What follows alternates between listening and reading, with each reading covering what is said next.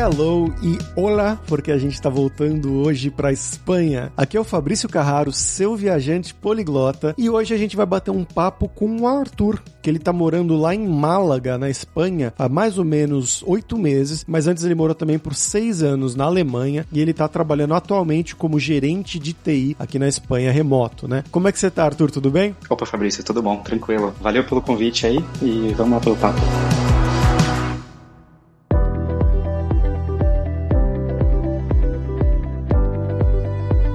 Arthur, pra gente começar aqui, eu vou fazer a pergunta que eu faço sempre para todo mundo, né? Que é, quem é você? Então, de onde, onde você nasceu no Brasil? O que, que você estudou? O que, que você fez da sua vida? E um passo a passo da sua carreira até chegar aí hoje na Espanha. Eu nasci no interior de São Paulo, São José do Rio Preto, mas morei a maior parte da minha vida, meus pais ainda moram lá hoje, no é, litoral norte de São Paulo, mais especificamente na cidade de Caraguatatuba. Meu pai, ele não, não é da área de TI, mas muito cedo ele sempre trabalhou com, com computadores, né? Então ele sempre teve computador no trabalho e sempre tive computador em casa também. Então, assim, desde muito cedo eu tive contato com, é, com computadores, com internet com programação também. Foi um interesse meu, né? Como eu falei, meu pai não é dessa área, mas teve interesse meu com, com isso. Então, desde, desde muito cedo, é, 12, 13 anos, já comecei a programar, fazer alguma coisa. Com 14 anos eu tinha meu primeiro site. E aí eu lembro que com 15 anos eu recebi minha primeira proposta de emprego. Fui trabalhar numa, numa uma empresa de, de desenvolvimento web, né? Isso nos anos 2000. E era, eu morava, como eu, como eu falei, morava numa cidade pequena, então a única cidade que tinha lá. Você era webmaster? É, assim, estagiário, né? Então eu fazia de tudo. Fazia desde é, escanear imagens até trabalhar com, é, com flash, qualquer coisa. No começo não era necessariamente programador. Eles eram dois sócios, né? empresa, a empresa tinha dois sócios, e aí depois de um tempo um sócio saiu, ficou o designer, e aí tive a oportunidade de passar então para programação. Fui eu que pedi, falei, olha, eu gostaria de, de, de estudar isso, se me possibilitar estudar isso daqui, porque o cara não sabia fazer, ele realmente era designer somente, né? E, e aí com isso depois eu fiz um curso técnico, fiz uma faculdade, tudo isso lá na, na cidade de Caraguá mesmo, e passei a trabalhar, não tinha muitas opções para trabalhar nessa área lá, eu passei a trabalhar na prefeitura, prefeitura de Caraguá mesmo, como desenvolvedor. E aí era, era interessante porque eu podia escolher com que trabalhar, né? Então, desde, desde o começo, por exemplo, em 2005, eu já comecei a trabalhar com, com Ruby on Rails, bem no comecinho, na, na época era a versão 0.12, 13. Você pegou bem é, o começo da onda, então. Sim, foi é, versão 0.12, 0.13, eu lembro bem, bem no início mesmo, que era interessante que eu podia escolher o que eu queria fazer, né? Então, eu trabalhava com Python antes, aí queria fazer, conhecer esse negócio que tal de Ruby, assim, né? É, já comecei a trabalhar com isso já. E aí isso me abriu várias oportunidades, então mais pra frente eu fui para trabalhar em São Paulo, em 2007, e saí de São Paulo somente lá para 2016, quando eu fui para Alemanha. Mas em, em, São Paulo eu passei por várias empresas de consultoria, até no final consegui o meu primeiro cargo como, como gerente, que foi na verdade numa, numa empresa hoje que na, na época era uma startup começando, eles tinham menos de um ano, e hoje eles já estão já na, na bolsa é, em São Paulo, né, que é a Get Ninjas. Meu cargo lá comecei como CTO, obviamente que no início de uma empresa, uma startup, como CTO era bem, bem hands-on, né, bem mão na massa, mas foi a primeira oportunidade oportunidade que eu tive. Eu aprendi bastante, não só como gerenciar pessoas, mas também muita coisa de, de negócio, de business, que foi um, algo que me facilitou depois no, no, mais pra frente na minha carreira. Bacana. E quando que chegou esse momento aí de ir pra Alemanha? Você falou 2016 mais ou menos, né? Como é que foi isso? Na época eu já tinha dois filhos, hoje eu tenho três, três filhos, né? Uma, uma, uma, minha mais nova nasceu na Alemanha. E aí a gente tava procurando algumas coisas para melhorar um pouco a qualidade de vida das crianças, né? Eu sempre tive vontade, interesse em morar fora, fora do Brasil. Me gostava muito a, a, Europa. Eu não tinha visitado muitos países da Europa, eu tinha vindo para a Europa na época na Itália, na França, mas eu gosto muito dessa questão de você poder é, fa é, a facilidade de viajar, né? E conhecer muitas culturas. Com duas horas de carro, você pode atravessar dois, três países, dependendo de onde você está, e cada país com sua própria cultura, comida, língua, né? Então isso era algo que me interessava bastante. E aí a gente decidiu de um dia assim para o outro, né? Que eu gostaria de, de, procurar alguma coisa. Eu tinha alguns amigos já que, que moravam na Alemanha, tinha um outro amigo na, na, na, Holanda. E a única coisa que minha esposa falou na época foi assim: olha, vamos procurar qualquer coisa menos Alemanha. E que ela não queria o alemão, né? O alemão é muito difícil. Aí eu comentei, conversei com ela, falei: olha, comecei a procurar algumas vagas. Falei, e vi que tinha muito mais vagas, né? Pelo menos em 2016, né? Muito mais vagas na Alemanha do que, do que na Holanda, do que na França, do que em outros países, né? Só te interrompendo um pouco, é engraçado, porque quando eu fui para fora também do Brasil, o meu primeiro. Uh, eu tava mandando pra Alemanha, para todos esses países que você mencionou mencionou aí. E eu também notei, e foi em 2016, o mesmo ano que você, que eu tava mandando currículos, e foi exatamente a maioria era da Alemanha. Inclusive, eu fui chamado para duas empresas da Alemanha, assim, no final. Então, eu concordo plenamente com isso que você falou. É, e, e engraçado, né? Porque foi o que ela havia falado, qualquer coisa menos Alemanha. Eu cheguei para ela, falei isso, eu lembro, foi numa quarta-feira, assim. Aí eu falei para ela, olha, dei uma olhada aqui e acabei aplicando para várias empresas, mas a maioria é da Alemanha, porque é onde tem mais, mais vagas mesmo, né? E aí foi assim, é, foi uma decisão, na verdade, de, de, Não é não que eu gostaria de sair da empresa, eu gostaria de sair, na verdade, de procurar alguma coisa nova, mais uma qualidade de vida para os meus filhos na época mesmo. E você começou a procurar, você achou, né, essas vagas, começou a fazer entrevistas de emprego. Como é que foi esse processo, né, de mandar currículo, de fazer entrevistas de emprego? Para imagina que o nosso ouvinte aqui está querendo ir para a Alemanha também. Como que é o caminho das pedras? É, o meu caso foi um caso bem atípico, eu diria, né? Porque eu consegui uma, uma, uma entrevista muito rápido e consegui, na verdade, uma, é, uma proposta muito rápida também. Então, como eu falei,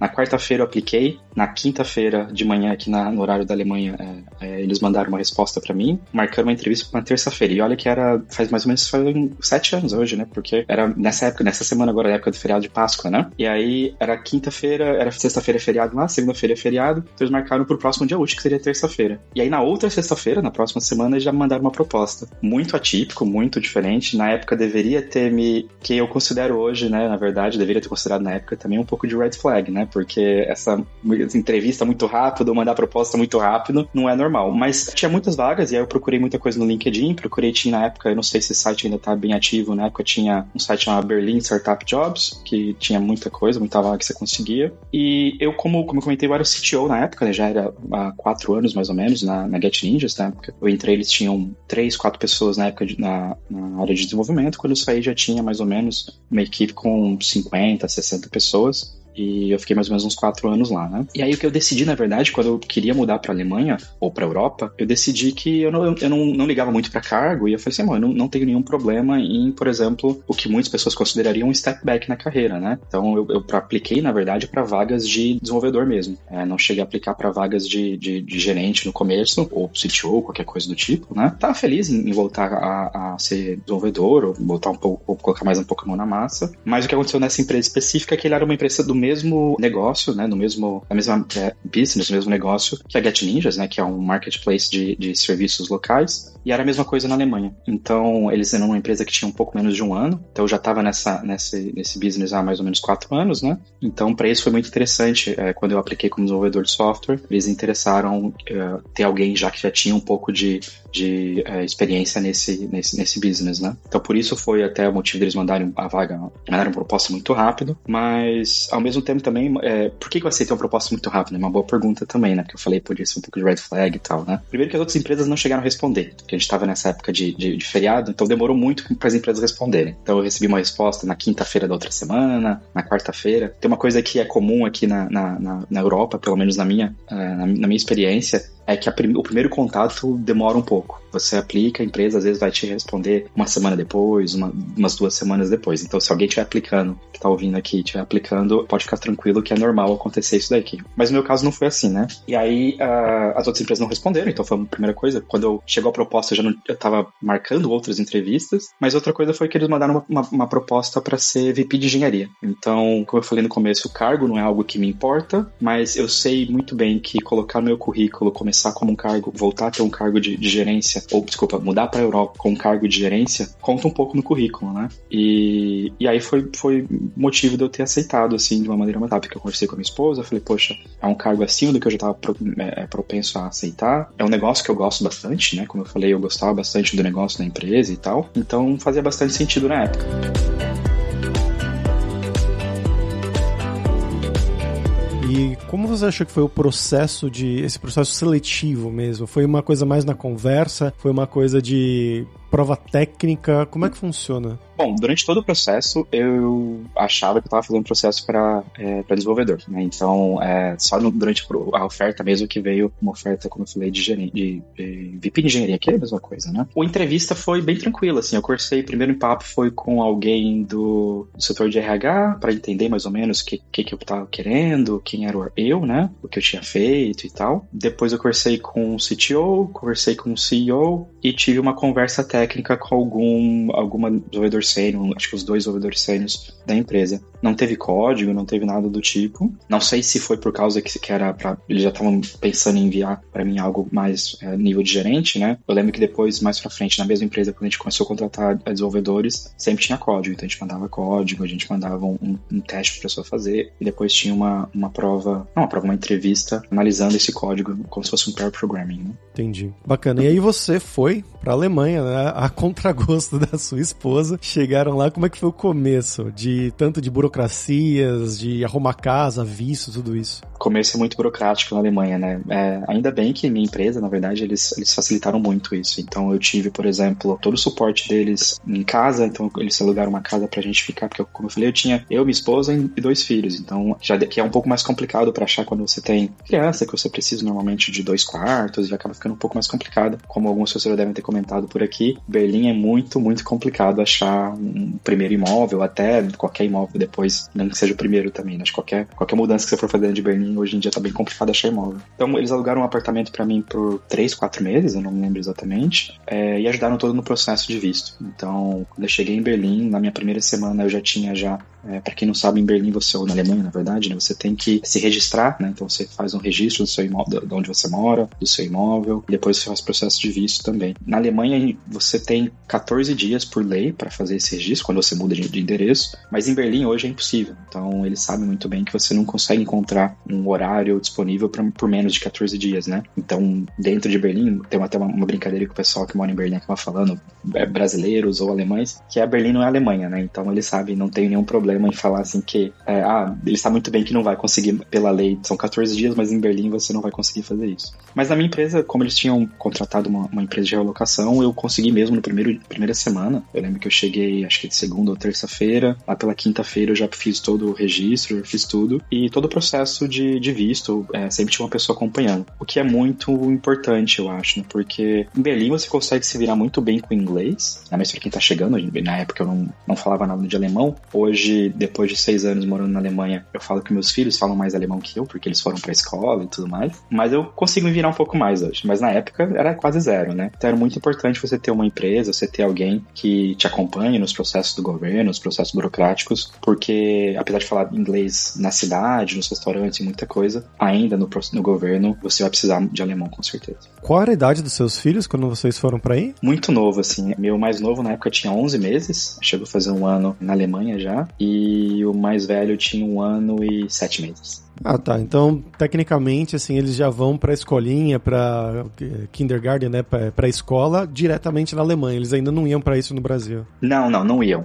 É foi quando, na verdade, a gente imaginou, a gente começou a pensar que ia chegar mais ou menos nesse momento lá em São Paulo, né? E aí foi quando a gente pensou, poxa, se a gente começar aqui, eles vão começar a criar raízes, amizades e tal. Se a gente tem o interesse de mudar, morar um pouco no exterior, fazer essa experiência no exterior, eu acho que a melhor hora vai ser agora mesmo. Sim, sim, faz sentido. E chegando, né, você começou a trabalhar lá como você falou, né, vi, é, vice vice-presidente de engenharia era o cargo? Como que foi a diferença de você trabalhar na Alemanha, né, em comparação com o Brasil, de dia a dia de empresa mesmo, de funcionários, de seus pares, em comparação, claro, com o seu trabalho em São Paulo antes? É, uma, um pouquinho uma história pra contar, né, que eu falei, tinha algumas red flags e tal. Nessa empresa específica, o que aconteceu foi que, assim, com duas semanas de empresa, o CEO na época me chamou e falou assim, Arthur, é, desculpa, na, na, primeira semana, Arthur, o que, que você acha do time? Falei, pô, acabei de chegar, ainda não, não, não, não tive oportunidade de, de, de ver eles trabalhando, de, de ver, eu conversei com todo mundo, mas não tive, assim, aquele one-on-one, aquela reunião só nós dois. Eu conversei com, com algumas pessoas para entender o que elas faziam ali, o que elas achavam e tal, mas não, não tive muita oportunidade. Ele falou, ah, não, porque eu gostaria muito que você conversasse todo mundo para ver o que, você acha do time e você me dá um, um, um parecer do que você acha do, do, time que a gente tem. Aí eu achei um pouco estranho, né? E aí, com três semanas de empresa,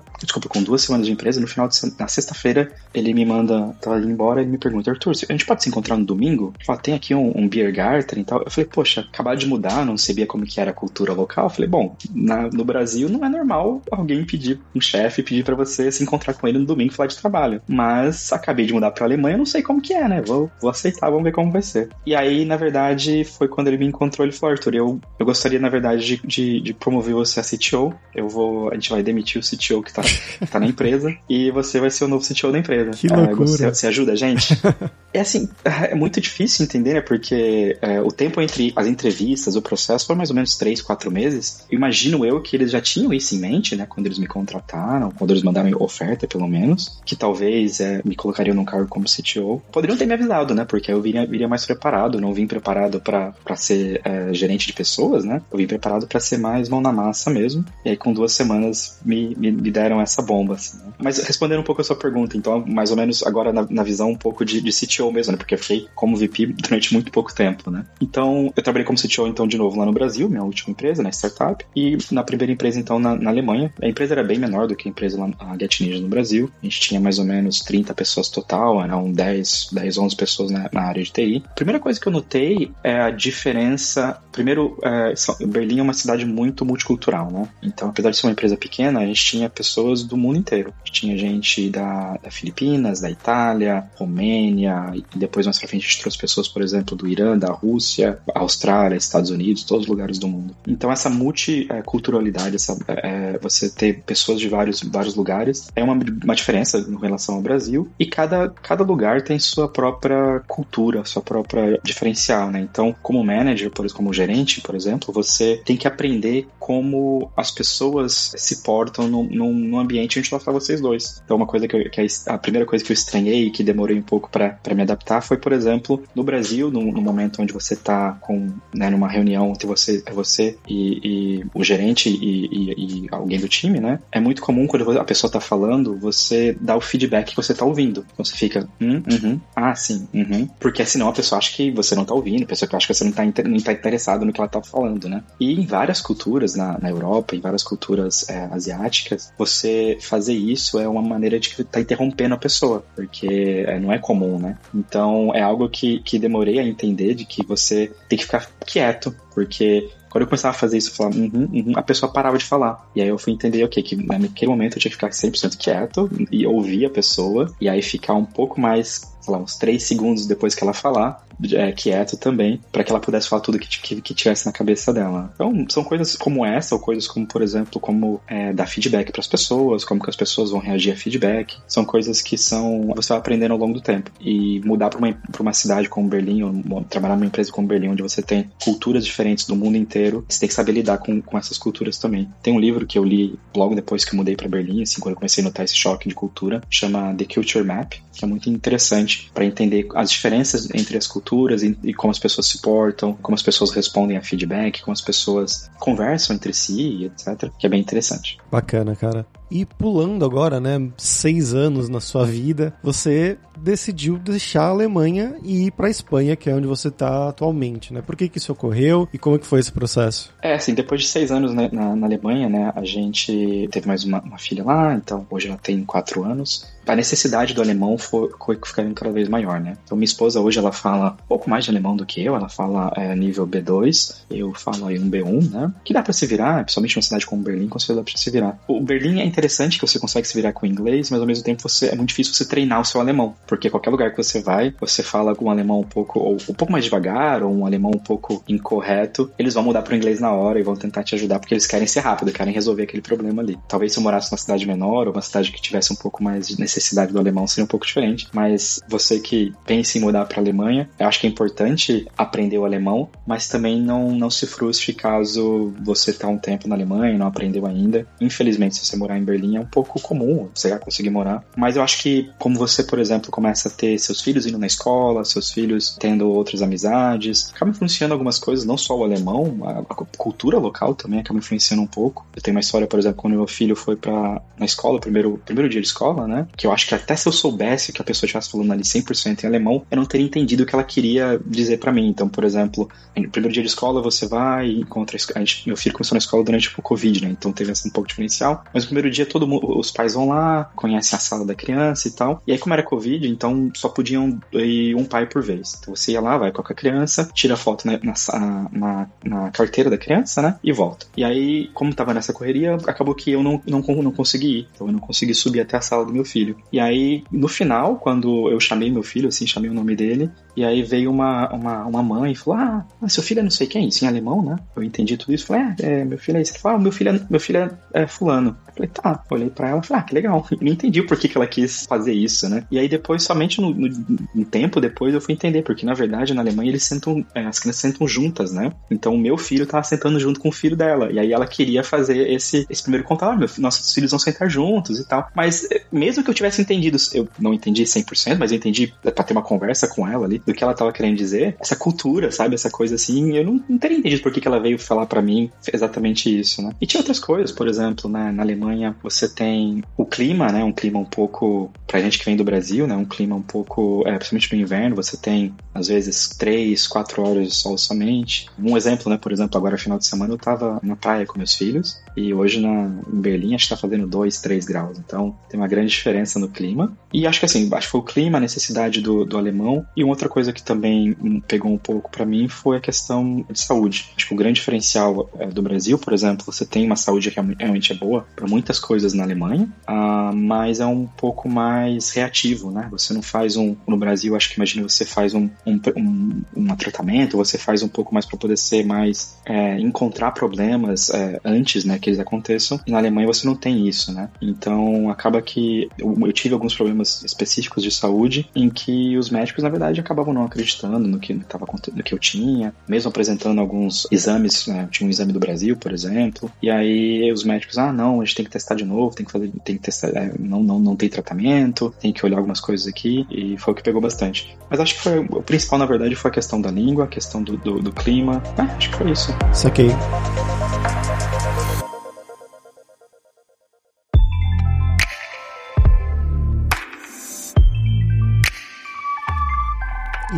que a Espanha? Língua e clima, basicamente, né? Já, já tá respondido, na verdade.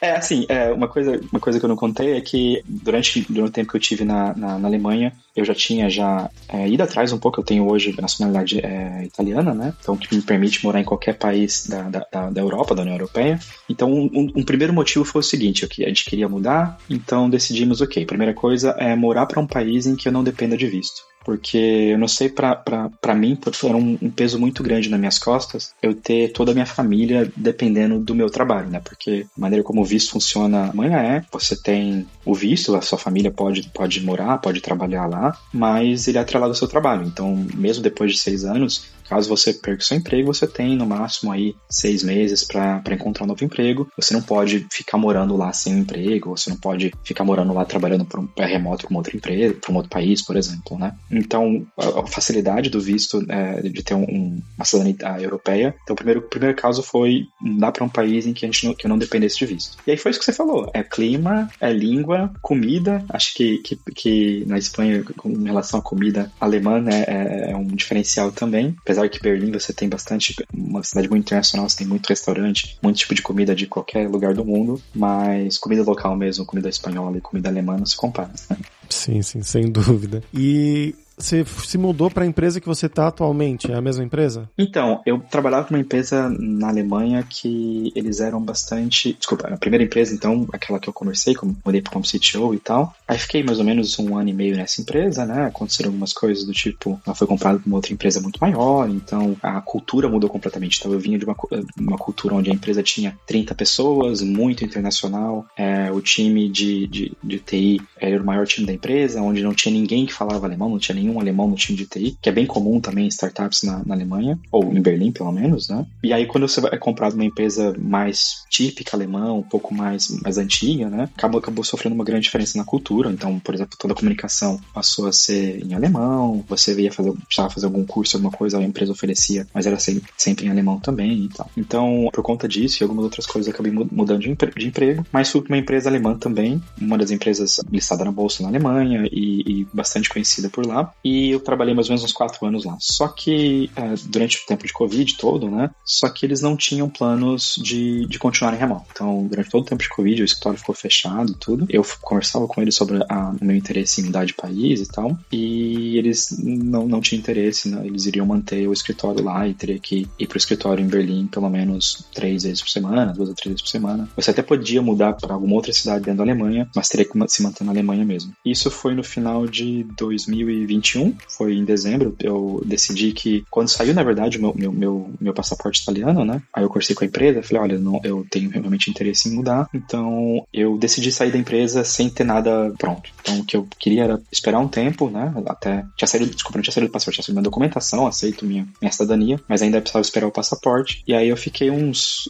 quatro meses sem trabalhar, que já era meu plano já, que eu ia pegar o passaporte, ia mudar pra Espanha, e aí sim ia arranjar um emprego que fosse aqui na Espanha ou que fosse alguma coisa remoto, né? O que aconteceu foi que o visto acabou demorando, o passaporte acabou demorando um pouco mais, e eu precisei procurar então um emprego enquanto estivesse lá, para poder se manter dentro da, da Alemanha, né? Que tinha, tinha aqueles seis meses, como eu falei. Então, com quatro, três meses e meio, quatro meses mais ou menos, eu decidi procurar alguma coisa. E aí, para mim, o mais importante era algo que eu pudesse trabalhar da Espanha remotamente e que eu pudesse começar na Alemanha e, e depois mudasse para a Espanha. Eu fiz algumas entrevistas, fiz algumas umas três, quatro entrevistas. Desculpa, fiz várias, apliquei para várias empresas, mas é, o processo que, que foram mais longe, assim, foram umas três ou quatro, até chegar uma proposta da empresa que eu trabalho hoje, que é uma empresa é, dos Estados Unidos, que eles têm alguns escritórios aqui na, na, Europa, então tem um escritório em Berlim, né, New York, na verdade, tem um escritório em Londres, um escritório na, na, na Dinamarca, mas o, o, negócio deles mesmo é nos Estados Unidos, eles são uma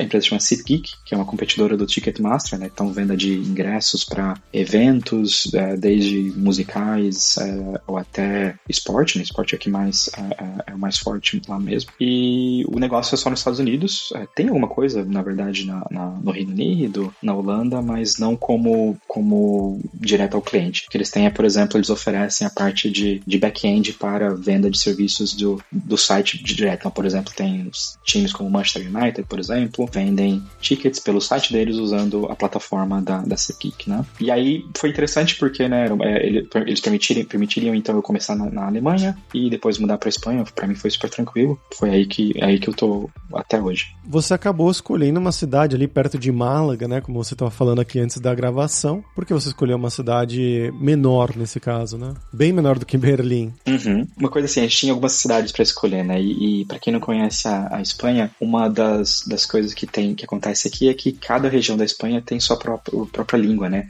É, então, por exemplo, a gente gosta muito de Barcelona. É uma cidade, não, não se compara ao tamanho de Berlim, mas é uma cidade comparável em termos de, de Espanha, né? Seria uma cidade que você tem bastante coisa, metrô, é muito, muito internacional, tanto, tanto quanto Berlim, por exemplo. Mas o que pega lá é o, o catalão. Então, o que a gente não queria era ter essa necessidade de ter que colocar os meus filhos na escola e ter que aprender a lidar com os professores em, em uma língua que a gente não, não domina, ou óbvio, não, não que eu fale espanhol, mas o espanhol é muito mais fácil do que um catalão, por exemplo, e muito mais fácil de aprender também, né? Depois eu tô aqui há oito meses na Espanha, hoje eu consigo fazer muito mais coisas em espanhol que eu não fazia antes na, na Alemanha, né? de ir no médico e, e lidar com todo o médico em, em, espanhol, por exemplo, né? Então, assim, uma ideia foi procurar locais da, da Espanha em que você não nesse, eh, teria necessidade de uma nova língua, né? Então, por exemplo, você acaba tirando, riscando aí do mapa, então, Barcelona, acaba riscando Valência, por exemplo, que tem o valenciano, a região da Galícia também, que seria mais próximo do português, mas ainda assim é uma, é uma, língua, uma outra língua, né? E aí a gente começou a analisar. E aí Málaga era uma uma cidade que, que interessava bastante, uma, uma cidade, como eu morei a maior parte da minha vida, minha esposa nasceu né, no, no, no litoral, então uma cidade no, no litoral, e aí eu queria alguma coisa mais, um pouco,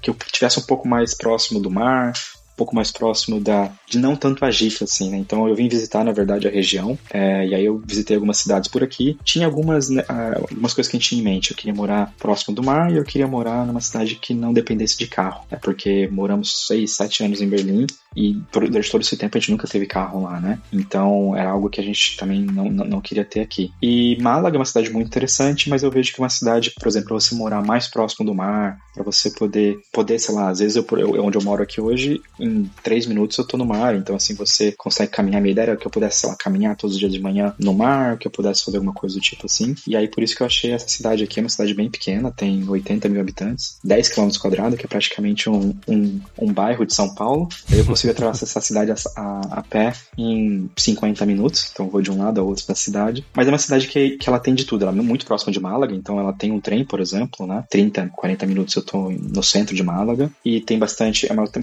bastante infraestrutura, né? Ela é uma cidade de 10 km quadrados, mas com 80 mil habitantes, então tem bastante coisa. Você tem tipos de vários tipos de restaurante, vários tipos de supermercado, é muita coisa que você consegue, você não precisa ir para Málaga para fazer muita coisa. E é, foi isso. Assim, eu, eu queria um, morar mais próximo do mar, ter um pouco mais uma cidade um pouco mais plana para poder não depender de carro e que tivesse uma boa infraestrutura também. Faz sentido. E eu queria voltar para a parte de mais técnica, né, de trabalho. Saindo do Brasil, que você já estava em um cargo bem avançado e tudo mais, e indo para a Alemanha, que também você já estava, e agora, né, como gerente de TI nessa empresa, como que era a stack dessas empresas nas quais você trabalhou, né? Para um brasileiro que está pensando em ir para fora, que gostaria de saber da sua experiência com isso. É, a primeira empresa que, que eu trabalhei na Alemanha, como eu procurei uma vaga para desenvolvedor mesmo, então era algo com, com, com Ruby, Rails, que era que eu trabalhava já no Brasil. Eu tinha experiência com outras linguagens, mas era o que eu tinha mais experiência era com, com Ruby mesmo. Então era o stack era todo em Rails, um pouco de, de JavaScript com React, por exemplo. Essa era o stack da empresa, da primeira empresa. E a segunda empresa eu mudei um pouco de área também. Então eu passei, na segunda empresa eu passei a, a ser o meu primeiro cargo como gerente de TI mesmo, então já não mais como CTO, por exemplo, mas era uma empresa muito maior, uma empresa de 3 mil, 4 mil funcionários total, mais ou menos aí uns 600, 700 desenvolvedores. E aí eu passei a trabalhar numa área que é chamada de Platform Engineering, onde você constrói um produto e os seus clientes são os desenvolvedores da empresa. Então você tem os clientes internos, né? Você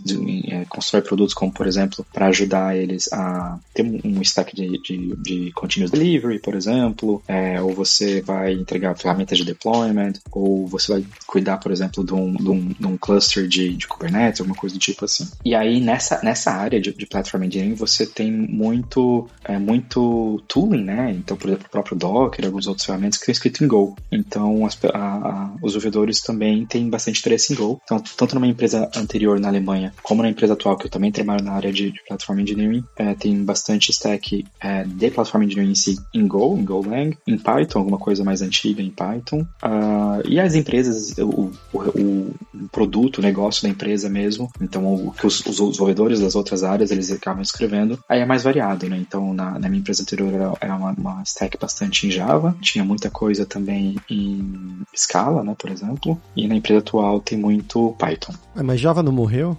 tá zoando. o pessoal fala isso há uns 10 anos, né? Ou mais. Pois é, mais, né? Bacana, cara. E o que, que você gosta de fazer? O que, que tem para fazer, né? Além da praia e tudo mais. Como tem sido a sua experiência na Espanha? É, a gente mudou faz, faz fazem oito meses, né? Então, é uma das coisas que é bem interessante aqui é você conhecer várias outras cidades muito pequenas. É, e você consegue, por exemplo, em 20, 30 minutos você tá numa outra cidade, tem um outra, um, uma outra outra vibe, né? Então um pouco diferente. Então, por exemplo, ontem a gente pegou um ônibus aqui, meia hora, foi numa cidade que fica num, morro um pouco mais para cima aqui, e é uma cidadezinha muito mais pequena, aquela cidade é, meio de interior, assim. E o que eu gosto bastante é, é viajar, conhecer novos lugares, comida. Então você tá numa cidade, você tem é, algumas coisas, às vezes você tem uma comida local, uma, uma, uma coisa que é específica de uma, cidade ou região, né? Cara, com crianças é sempre um pouco mais, mais difícil viajar bastante assim, então a gente acabou não viajando muito por aqui, mas sempre que a gente viaja a gente procura alguma coisa para eles, então a gente vai, por exemplo, faz alguma coisa, é, um, um, museu de criança, um zoológico, alguma coisa assim que eles possam curtir também. E você comentou agora mesmo né, sobre seus filhos e tudo mais, é, como você falou, você se mudou para a Alemanha com eles muito pequenos, então eles cresceram lá na Alemanha, né, até 6, 7 anos de idade, pelo que eu entendi, e agora na Espanha. Né? Então, como que era a comparação né, da escolinha lá na Alemanha, a escolinha agora na Espanha e a transição, né? De eles mudarem lá de aulas em alemão, eu imagino, para agora aulas em espanhol? Uhum. É, é uma é interessante porque eles começaram na escola, então, por exemplo, o meu mais velho foi até terminou até o segundo ano lá, né? E o meu mais novo terminou o primeiro ano. E sim, era uma, é, uma diferença grande, por exemplo, é que na Alemanha é, você até tem escolas privadas, mas não quase ninguém coloca os filhos nessas escolas, né? Porque as escolas públicas mesmo elas são é, muito boas. Então você, é, obviamente, nossos filhos estavam numa escola pública lá, então era, era com as aulas 100% em alemão eles já faziam, já tinham ido a, em kindergarten antes, né? Então já falavam um, alemão bem, bem melhor do que o meu até. E é interessante essa essa cultura, essa diferença. Tinha muitas coisas, né? Meu filho, primeira vez que ele foi para a escola, por exemplo, ele tinha muita, ele tem muita ansiedade, tinha muitas dúvidas, muitas perguntas, e eu não sabia responder. É, então ele via ah, como que vai ser as aulas, qual a diferença da, da, da escola pro kindergarten, porque no kindergarten no, na, na Alemanha você não aprende muita coisa. Você tá lá como criança, eles ensinam a como brincar, como viver em, com amigos e etc. Mas eles não, não, aprendem, por exemplo, a escrever, a ler, ou qualquer coisa do tipo. Que, por exemplo, minha filha mais nova aqui na Espanha já está aprendendo. A minha filha tá no que seria o equivalente ao kindergarten lá na Alemanha. Aqui ela tem aulas, então ela aprende é, falar, a escrever, aprende a ler um pouquinho, né? Bem início, mas aprende. Algumas outras mudanças, deixa eu pensar. Assim, meus filhos hoje, na verdade, como a gente chegou um pouco, chegou em agosto, né? Então as aulas começam aqui em setembro. A gente não tinha muito tempo, por exemplo, por exemplo regularizar a nossa estada aqui para que eles pudessem começar numa escola pública. Então, numa escola particular, você consegue matricular as crianças mesmo que você não esteja regularizado, porque mesmo sendo é, tendo um visto europeu, você precisa se regularizar para poder viver num outro país da Europa, né? Então, a gente não estava regularizado ainda em setembro, quando as aulas começaram. Então, a, primeira, a oportunidade mais fácil para que eles não perdessem nenhum tempo de escola foram numa escola privada. Então, hoje, por exemplo, a escola deles é uma escola em Málaga, né? Que eu não moro em, apesar de não morar na região de Málaga, moro numa outra cidade. É, mas então, a escola eles pegam um ônibus, é, 30, 40 minutos, é um ônibus da escola mesmo, mas 30, 40 minutos para eles irem até a escola. Eles ficam o dia inteiro lá. E é uma escola, por ser uma escola é, é, particular, eles têm aulas principalmente em inglês e um pouco em espanhol. Então é mais ou menos 70% das aulas são mais ou menos em inglês, 30% das aulas são em espanhol e eles ficam o dia inteiro lá. Então esse é um outro diferencial também. Para eles, inicialmente, obviamente para o meu mais velho, por exemplo, ele sofreu um pouco mais, que ele já tinha já as amizades, já tinha já os amigos lá na escola, mas foi muito mais fácil ele fazer amigos aqui, então você tem um outro grande diferencial, é o, o é você fazer amizade, você conseguir ir numa casa de um alemão, por exemplo, de, leva um tempo, né? E aqui na Espanha é muito mais parecido do que com, com nós brasileiros mesmo, né, o latino. Então, foi muito mais fácil para eles fazerem amizade por aqui, então com três, quatro meses eu já estava sendo chamado para ir em festa de aniversário, para ir na casa de, de, de, de, amiguinho da escola, e os três vão juntos, então é um, algo também que lá, lá na Alemanha não era, né? eles, eles estudavam em escolas diferentes. E você planeja mudar eles de escola no futuro, colocar em uma escola é, pública espanhola ou vai mantê-los nessa escola particular mesmo? A gente quer diminuir o máximo as mudanças, né? Porque mesmo eles na cidade, assim, é, já tiveram essa mudança grande mudar da, Alemanha para cá. Quando eles mudaram para a Alemanha, obviamente eles não lembram, eles eram muito pequenos, mas essa mudança agora da, da Alemanha para a Espanha, a gente quer tentar manter o máximo, mais tempo, em menos mudanças possíveis. Um, mas eu vou falar assim que, que, que a gente tem pensado em, em talvez mudar porque acaba que eles morando muito longe, eles, tipo, eles estudando muito longe, né? Então é 40 minutos que eu falei é de ônibus para de ônibus da escola, né? Mas por exemplo, se eu, é, eu ou minha esposa precisar ir para a escola, ou a gente tem que pegar um táxi e aí acaba saindo um pouco bem caro, ou a gente tem que pegar um, um transporte público e a escola ela fica um pouco afastada também do, do, da cidade de Málaga em si. A, a, cidade que eu moro ela é bem conectada com a cidade, mas ela é bem conectada com todos os bairros, né? Então Málaga, diferentemente de Berlim, você não tem um transporte público, uma linha, um metrô, por exemplo exemplo, que, que atinge todas as, as, regiões da cidade, né? Então não tem, por exemplo, um, um metrô que vai direto para a escola, que é próximo da escola. Então acaba levando que a gente levaria aí duas horas para ir, duas horas para voltar, para atender uma reunião na escola, por exemplo, fazer uma coisa na escola. Então a gente tem imaginado, talvez, alguma uma escola pública que seja aqui na região onde a gente está morando, na cidade mesmo, ou até um pouco mais próximo para a gente mesmo.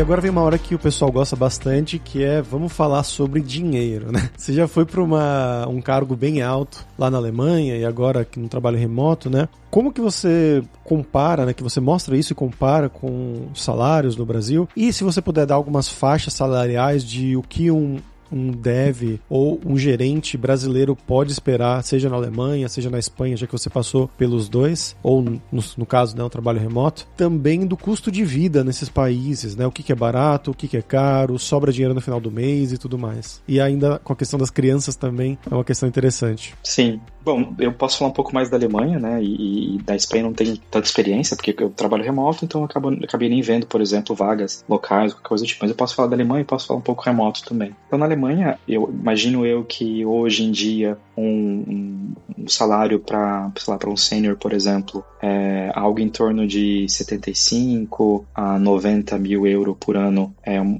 um bom, uma boa faixa salarial. Você, então, um pouco um pleno vai, então, mais ou menos aí de 60 a, a 70, 80 às vezes também. Mas o que eu, o que eu percebo também é que se você está vindo de fora. Então, por exemplo, você está vindo do Brasil, recebeu uma proposta para trabalhar na Alemanha, é comum eles você ter um, não em todas as empresas, mas em algumas empresas você ter um, uma, uma faixa um pouco menor. Então você viria com, por exemplo, um, um, ganhando um pouco menos do que se você já tivesse morando lá ou se você se você fosse local, né? Então, porque eles têm todo o, o, o trabalho de trazer uma pessoa de um outro país, às vezes você tem uma despesa com isso também, que acaba entrando um pouco nessa nesse nesse custo aí do seu salário. Eles acabam colocando um pouco nisso também. Então, um pouquinho, às vezes a faixa um pouco menor, caso você venha esteja vindo direto do Brasil. É, mas eu, a, minha, a minha dica é Óbvio, não, não, não aceite, apesar da, da minha experiência né, específica, mas não, não, quer dizer que você precisa aceitar a primeira proposta que você recebe, mas também não fique pensando muito. Eu acho que uma vez você estando na, na Europa, você,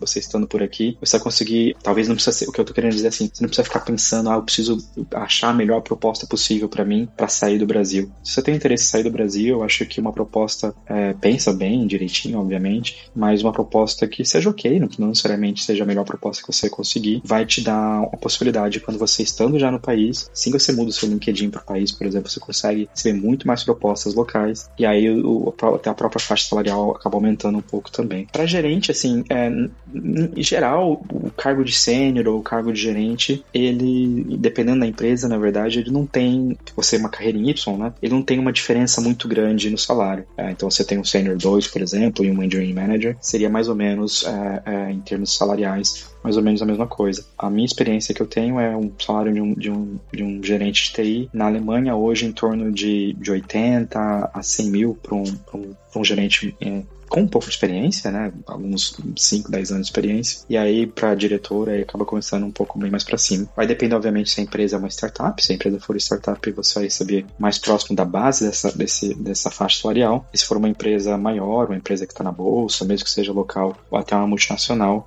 vai ser um pouco maior que isso. Na Espanha, o, como eu disse, não tenho experiência direta, mas eu sei que os salários são bem menores, então o salário de um, de um dev é, mais ou menos aí vai sair em torno de 50, 70 mil no máximo. Um salário de um gerente vai até uns 70, 90 mil uh, numa boa empresa, tá? Uh, normalmente o salário na, na, na, Espanha é bem menor, mas também o custo de vida também é menor. Então, alguns exemplos, né, algumas coisas assim que gasta mais, né? Em Berlim, com certeza você acaba gastando bastante com, com imóvel, então aluguel é algo que vai consumir a maior parte do seu, do seu salário, né? E aí, mesmo com, com três filhos, por exemplo, você é, a gente conseguia é, guardar um dinheiro suficiente para poder viajar, fazer várias viagens ao longo do ano. Então, mesmo gastando com, com aluguel alto, porque você precisa ter pelo menos dois quartos, por exemplo. Né? Eu, no caso, com três filhos, é, ideal seria até três, mas na, na Alemanha mesmo eu tinha três quartos. Desculpa, eu tinha dois quartos acaba gastando mais com isso e depois todo o resto não é tão caro. Então você tem supermercado, restaurante, essas coisas você não, não gasta muito. Na Espanha, é, hoje o meu maior gasto é com a escola das crianças, porque não é só a matrícula da escola, você tem a escola, você tem o ônibus escolar, tem é, eles comem na escola também, também você paga a parte. Então hoje o meu maior gasto aqui na Espanha é com, com a escola das crianças, né, que são três, e depois vem o, o aluguel que também não, não, não, tá tão, não é tão difícil de encontrar algo para alugar quanto Berlim, mas também não tá tão, tão, tão fácil assim também. Demorou um tempo para a gente poder conseguir achar um aluguel aqui. Acho que supermercado, restaurante é um pouco mais barato que Berlim, mas em Berlim, Berlim em geral, apesar de ser uma capital, tem um custo de vida mais baixo, por exemplo, do que outras capitais da Europa, né? Mais baixo do que Paris, Amsterdã, é, Londres, com certeza. Então, mas mesmo morando você, você, talvez Barcelona seja um custo de vida um pouco pró, próximo de Berlim, mas morando é, é, em Málaga ou na região de Málaga, que é um pouco mais barato do que Barcelona, você tem um, um, custo de vida mais ou menos aí uns 20% mais baixo do que Berlim. Então, mesmo que o salário seja mais baixo, acaba compensando um pouco nessa parte.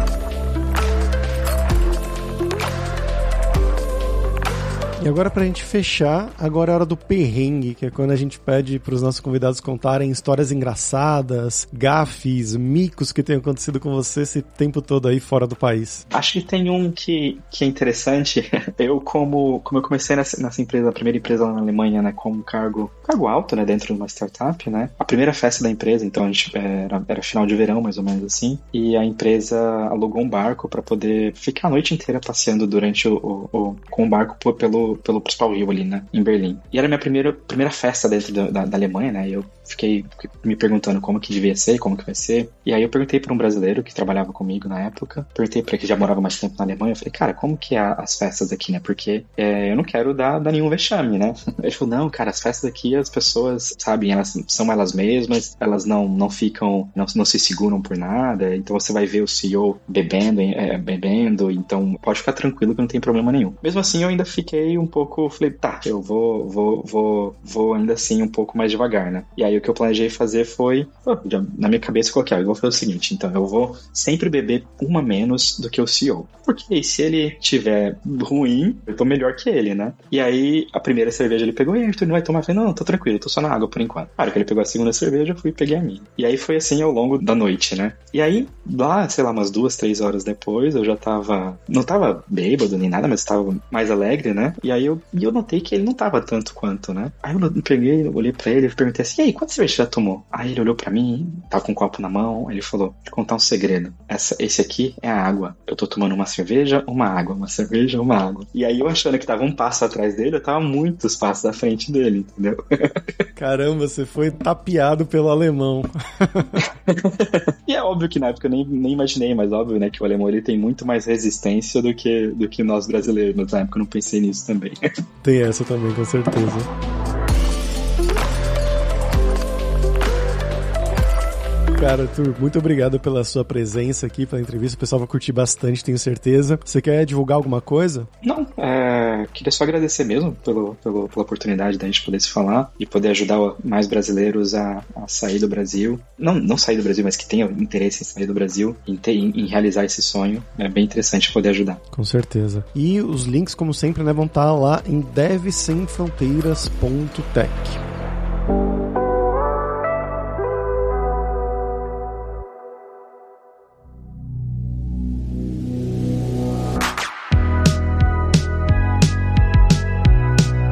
pessoal, por hoje é isso. Muitas gracias pela sua audiência. E se você gosta do Deve Sem Fronteiras, recomende para cinco amigos, dá cinco estrelas pra gente na Apple, segue a gente no Spotify pra nossa comunidade crescer sempre cada vez mais. E a Alura criou o techguide.sh para te ajudar na sua jornada de aprendizado. É o mapeamento das principais tecnologias demandadas pelo mercado com as nossas sugestões e opiniões. Então vai ser um guia norteador de várias tecnologias diferentes. Vai lá dar uma olhada em techguide.sh.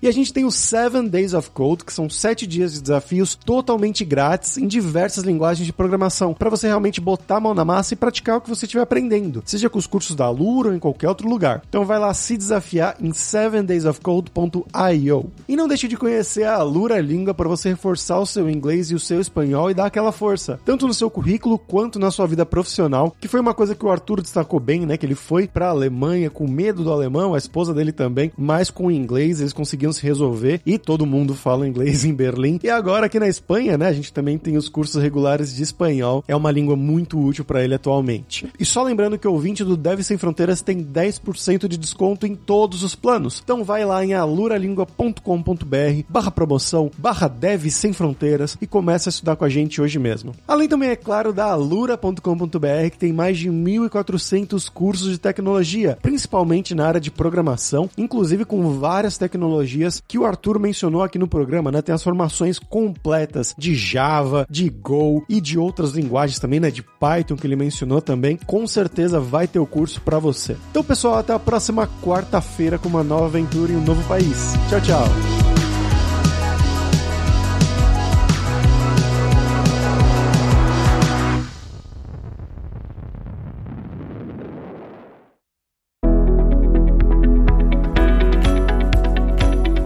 Este podcast foi produzido pela Alura, Mergulhe em Tecnologia, e Faculdade FIAP, Let's Rock the Future. Edição e sonorização, Radiofobia Podcast e Multimídia.